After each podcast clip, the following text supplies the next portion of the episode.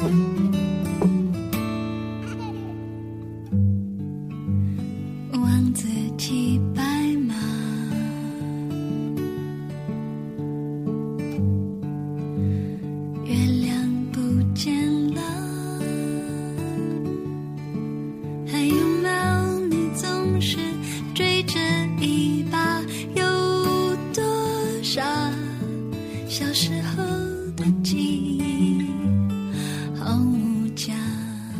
大家好，这里是雪漫电台，我是石榴，又是周五，又是我。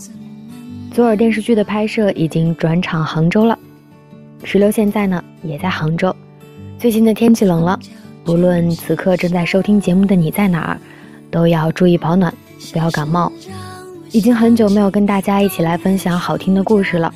这一期的节目呢，我想跟大家分享的故事名字叫做《爱怎样的人，就有怎样的未来》。这个故事来自于诗浩的《未来不用太美，够温暖就好》。那爱怎样的人会有怎样的未来？这句话是真的吗？你爱着谁？你觉得他和你的未来有怎样的关系呢？一起来听今天的故事。爱怎样的人，就有怎样的未来。我爸是个很啰嗦的人，话特别多，打电话常常翻来覆去就那几句，讲个没完。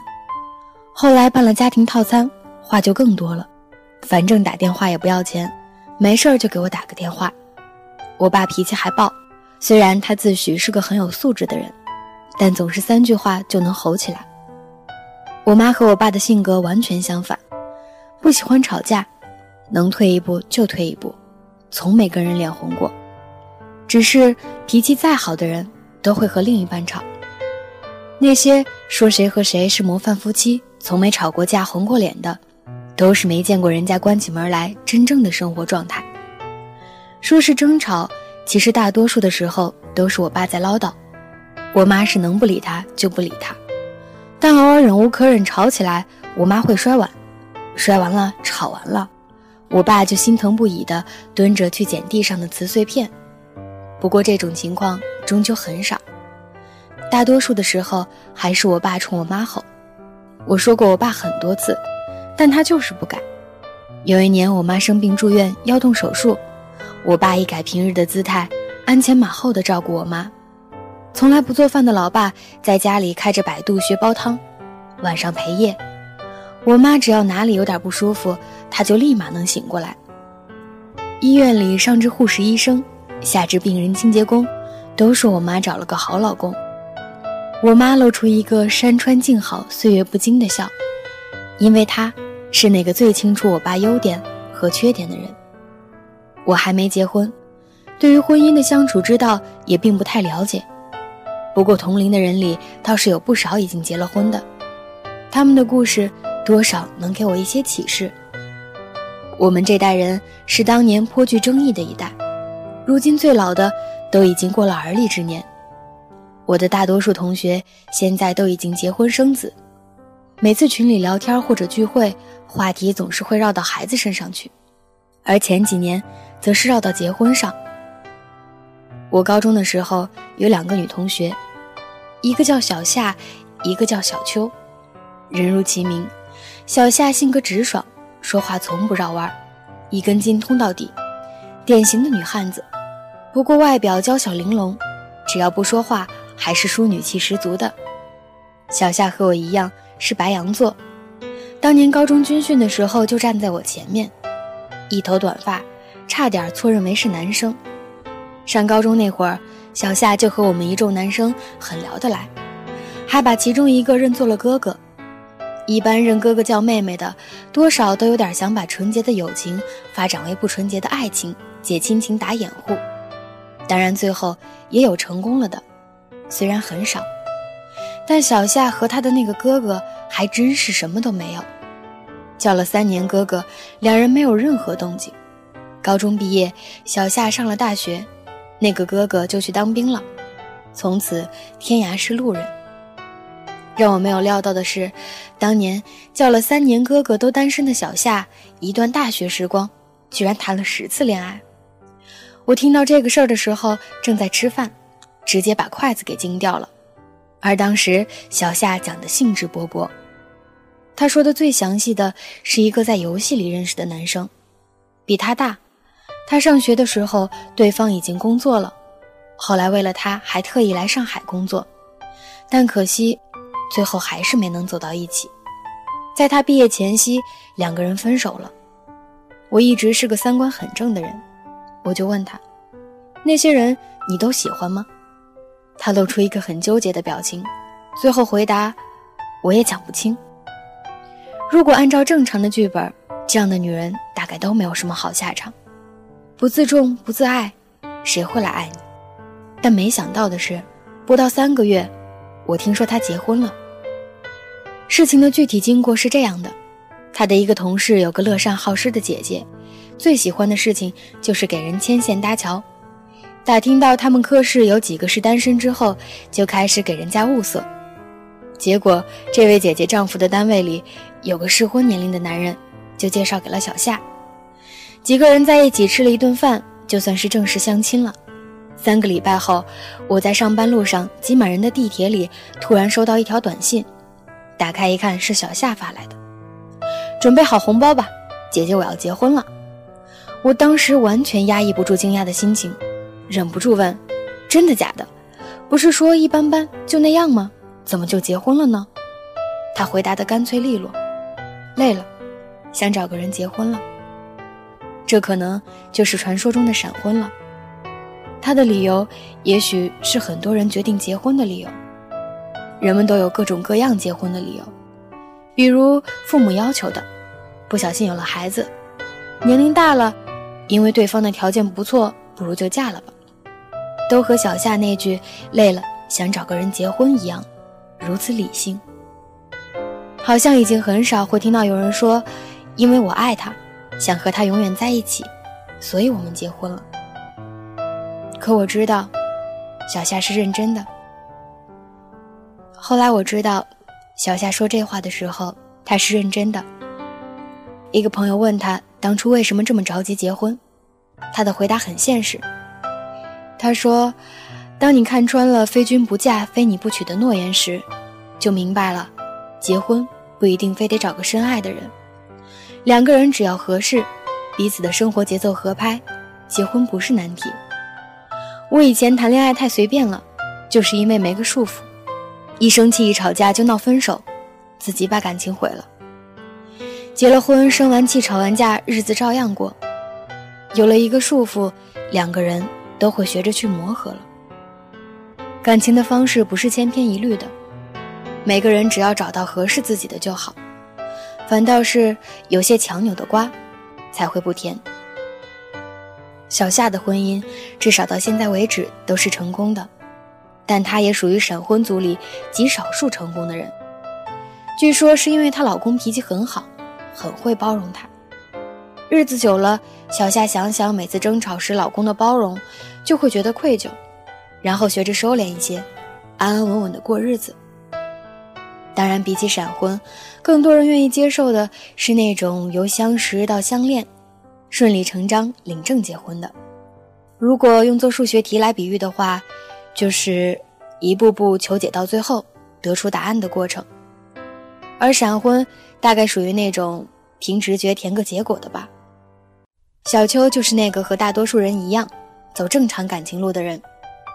小秋比较高挑，性格温和，略有点小脾气。高中的时候很少有女生会打扮，所以也不出挑。大学毕业以后再见她，我眼前一亮，穿着小碎花的连衣裙，踩着一双八公分高的高跟鞋，一头长发微卷，化了淡妆，女人味十足。小秋的感情生活远没有小夏那么丰富多彩。大学时，小秋谈了一个男朋友，是初恋，听说后来男友劈腿把她给甩了，小秋为此伤心了很久。虽然追她的人不少，但她再也没有谈过恋爱。工作以后认识了一个男人，比她大三岁，是在医院的行政部工作，主动追了她半年，她才接受的。后来两个人谈了快两年，才正式准备结婚。我至今依然记得，小秋说要结婚的时候，一脸幸福地看着身边的那个男人。小秋结婚的时候，我的花店已经正式开张了。大概过了半年多，有天下午，我突然接到小夏的电话，他还是那么喜欢给我丢劲爆的炸弹。他在电话里说：“小秋要离婚了。”我完全没有反应过来，这消息比小夏当时说自己要结婚还让我震惊。小夏把事情的来龙去脉一说，我沉默了。小秋有遗传病，如果生孩子的话。孩子的遗传可能性有八成，说是遗传病，其实倒也不是什么大病。小秋的爸爸就有这毛病，小秋也有。小夏跟我讲了之后，我特意去查了资料，好像这种病不至于危及生命，只是长大成年后发起作来会很痛。不过只要去做一些治疗就没问题了。大多数患者只要多加注意，是不会影响到生活的。好像是肾囊肿。小秋在婚前隐瞒了一些事情，他这样做固然是不对的，但他活到现在这么多年，这个遗传病并没有对他造成多大的影响。我见过很多比这种情况严重的夫妇，他们不能生育，却也没有因此而离婚。我一个小学同学就是被收养的孩子，养父母对他关爱有加，视如己出。但是小秋的老公不想自己以后的孩子是个累赘，毅然决然选择了跟他离婚。离婚几个月后，有一天他突然出现在我店里，依然消瘦，但脸色好了很多。我知道他还没有走出来，但至少他已经很努力的再想走出来了。他剪了一个短发，看着就像换了一个人。那天我们一边吃饭一边聊天，聊了很多事情。我说，虽然现在这么跟你说还早，但是要有合适的，千万别错过。他说：“你怎么说话跟我妈一样？”我哈哈大笑说：“我发现我年纪一大，就有些遗传我爸的啰嗦。”他微微一笑说：“放心吧，我有分寸。人总不能在同一件事情上犯两次错误吧？以后的路还很长呢。我相信我会遇到那个真正对的人。其实有时候我挺羡慕小夏的，活得平平淡淡才最真实。那个时候我觉得他闪婚不靠谱。”没想到，真正不靠谱的，居然是我自己。我跟他说：“走进一个人的世界容易，但要成为一个人的全世界是一件很难的事情。不要让自己的世界里只剩下一个人，也别要求对方把自己当成全世界。留半个世界给自己，让对方给你半个世界就好。两个一半的世界合在一起，才是真正的二人世界。”这两年有种叫广场舞的事物特别流行，成了中国大妈的标志。我妈也很喜欢跳广场舞，她虽然年纪不小了，却一点儿都不胖，跳起舞来的身姿比一般人要好看得多。而且老妈年轻的时候是校文工团的，有一些跳舞的底子。几个月前还参加了区里的广场舞大赛，得了第一名。我妈特别高兴地拿着奖金跟我们显摆，但我爸就是不喜欢她去跳舞。每次都会唠叨个不停，前几天两人又为这事吵起来了。我妈是真的生气了，指着我爸的鼻子说：“受了你这么多年的气，我实在是受够了。等儿子结婚了，我就跟你离婚。”我爸一听，反而不生气了，他说：“你丢不丢人？儿子结完婚，老子就离婚啊！”我妈估计是想想也觉得话说重了，就说：“那你能别这么烦吗？多大点事儿老是嚷嚷。”我爸笑笑说。改天我走在你前面，你就再也听不到我嚷嚷了。所以我趁现在多嚷嚷两句。这话让我妈一下子眼圈红了。她说：“我今天不跳了，不过就这一次，下不为例。”我爸就跟个孩子一样，冲我露出胜利的笑容。我知道明天我妈要去跳舞的时候，他还是会继续嚷嚷。但就像我爸说的那样，这么多年了，我妈早就习惯了。如果哪天耳根子真清净了，那她一定会不习惯这个太安静的世界。我一直觉得，你爱一个怎样的人，就会有一个怎样的未来，不是让你去那个人那里得到未来，而是你会和那个人一起创造你们的未来。当我渐渐明白，我应该感谢太阳鸟飞过来。摇晃的枝世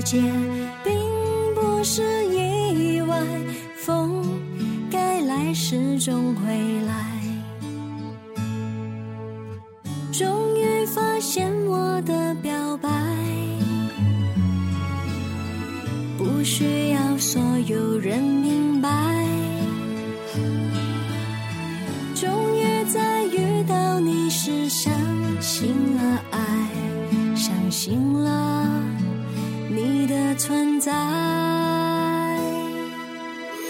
童话树下有一个女孩，不管未来晴天或阴霾，相信眼泪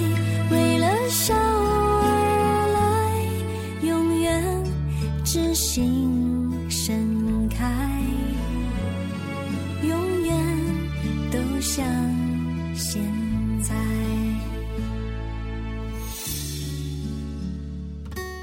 很喜欢这个故事里的一句话：“走进一个人的世界很容易，但要想成为一个人的全世界，就是件很难的事情。”好像我们在恋爱的时候，都希望彼此能够把我们当做全世界。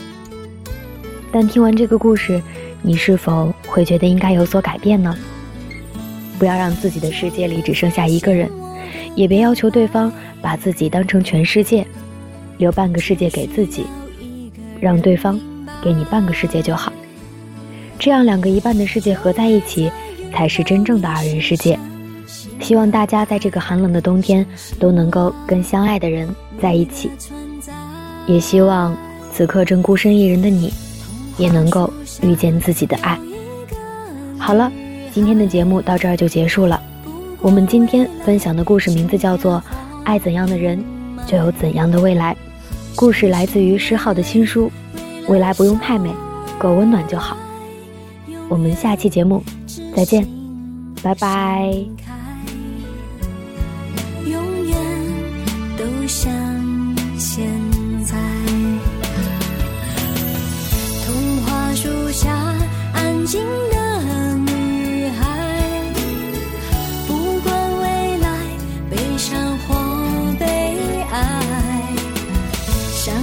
幸福是重生